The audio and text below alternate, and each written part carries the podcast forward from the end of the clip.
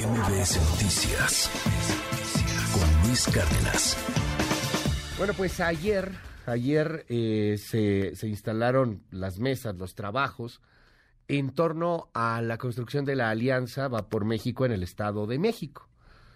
Y es que el PRI, el PAN y el PRD anunciaron una coalición sin líderes nacionales. No estuvo Alito Moreno, ni Marco Cortés, ni Jesús Zambrano. Quiero que usted escuche a Agustín Barrera. Él es el presidente del PRD en el Edomex. A Eric Sevilla es el presidente del PRI también ayer en el Edomex dando esta conferencia. Escuche usted. En el Estado de México no somos ingenuos. En cualquier escenario sabemos perfectamente que enfrentaremos una elección de Estado. Una elección donde el gobierno federal se volcará con recursos, operadores y todo lo necesario para beneficiar a su partido y a quien ya sabemos es su candidato. El Estado, el Estado de México será la entidad donde no gobernará Morena. Se van a topar con pared porque los mexiquenses no queremos ocurrencias. Las dirigencias nacionales de nuestros institutos han manifestado su voluntad política para que seamos las dirigencias estatales quienes llevemos a cabo los esfuerzos para completar dicha coalición. A esta voluntad se suman nuestros líderes parlamentarios en la Cámara de Diputados federal, local, quienes relanzarán la coalición legislativa y electoral rumbo a los comicios del 2023 y posteriormente al del 2024. que es el representante del Partido Acción Nacional. Y es que cada partido político tiene a su gallo.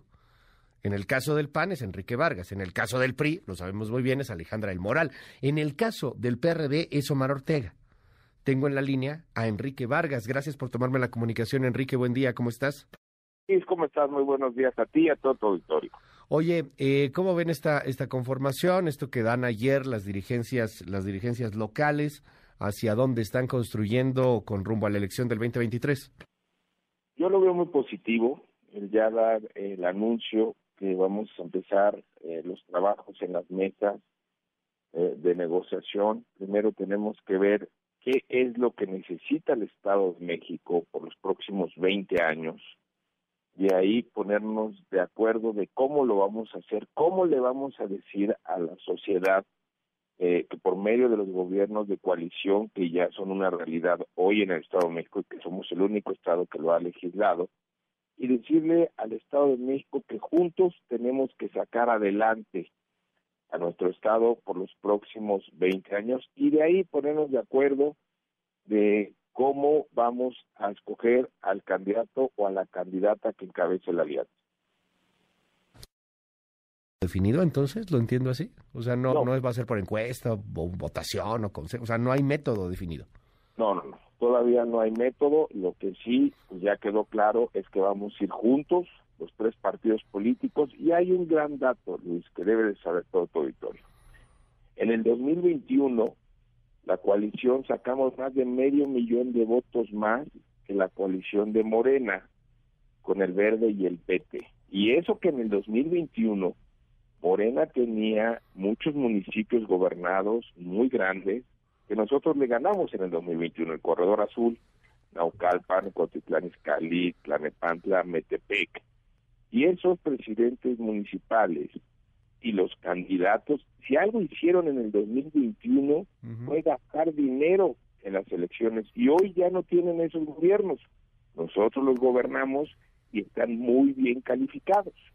Cada elección es diferente, claro, pero hay un, hay un antecedente. Y para el 2023, Luis Morena ya no le va a poder decir a la gente que va a poner el precio de la gasolina a 10 pesos, que ahora sí les va a cumplir con el tema de la seguridad, con el tema de la salud.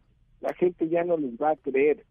Por eso yo lo quiero dejar muy en claro en tu programa, que le vamos a ganar a Morena, el Estado de México y también Coahuila. Qué cosa tan curiosa. ¿Tú crees que la gente en este momento está preocupada y diciendo, oh sí, 2021 ganaron tantos municipios, oh sí, eso es lo, o le preocupa más bien que lo asalten en la combi, que no hay lana para seguir adelante?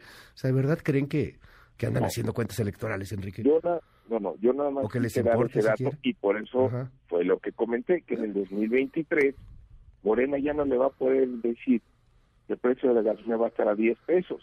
Morena ya no le va a poder decir a la gente que va a bajar la inflación, porque ya, como bien lo dices, todos los días la gente le pega en el bolsillo que sube la canasta básica, que está subiendo todo, que no les alcanza y que Morena no les cumplió. En el 2023 yo veo que Morena va a llegar muy desgastado a una elección previo a la presidencial en el 2023. Vamos a ganar en el 2023 y de ahí nos vamos a preparar para ganar el 2024.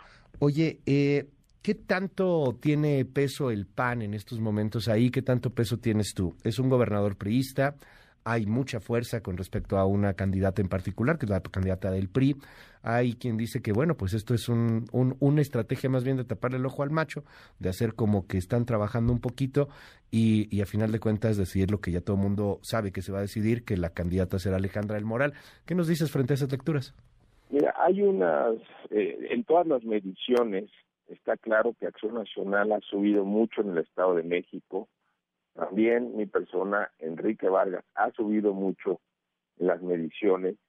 Juntos, ya en las últimas eh, mediciones que salieron, ya estamos más arriba de Morena.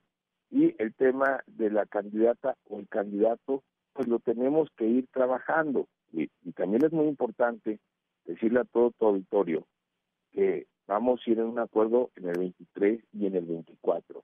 Son muchos factores que tenemos que platicar, que tenemos que acordar por el bien del Estado de México. Yo sí lo quiero dejar muy en claro, ya. que yo veo primero por mi Estado, por mi país, que por una aspiración personal. Estoy listo para hacer y estoy listo para no ser.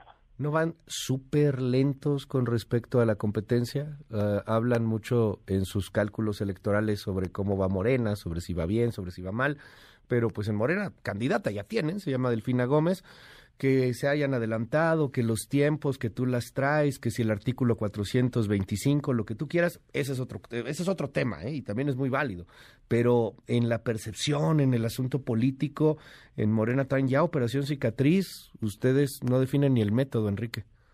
No, fíjate que no. En Morena yo de Delfina Gómez no voy a hablar por respeto, pero la operación cicatriz que ellos dicen que tienen, pues la verdad es que no lo hay.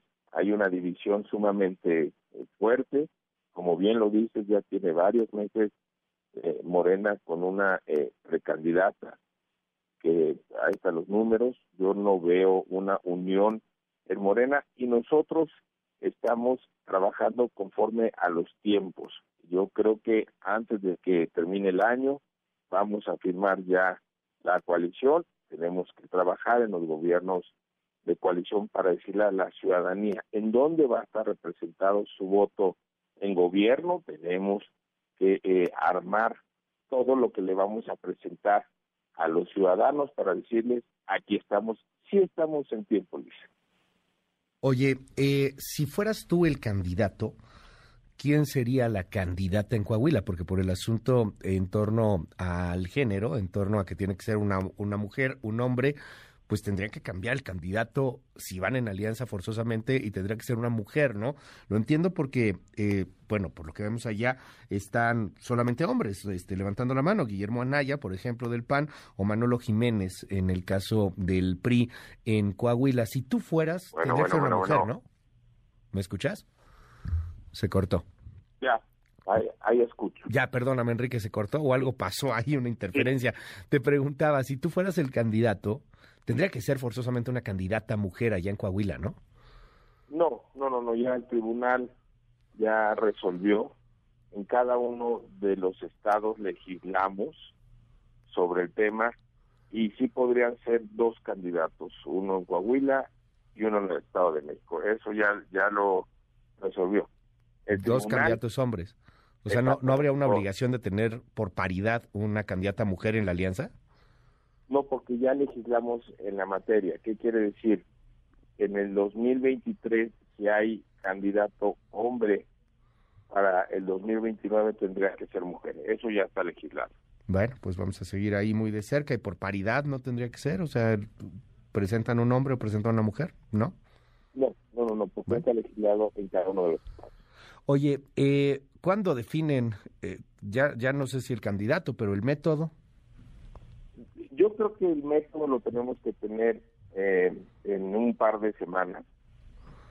Eh, no creo que pase más del 15 de diciembre, ¿no? Lo, que sí es que ya es claro, empiezan los trabajos de la alianza y sí quiero dejar muy en claro en tu programa que el Estado de México lo va a ganar la alianza PAN-PRI-PRD. Nos vamos a poner de acuerdo porque la sociedad nos los pide, nos los exige, pónganse de acuerdo y es lo que estamos haciendo.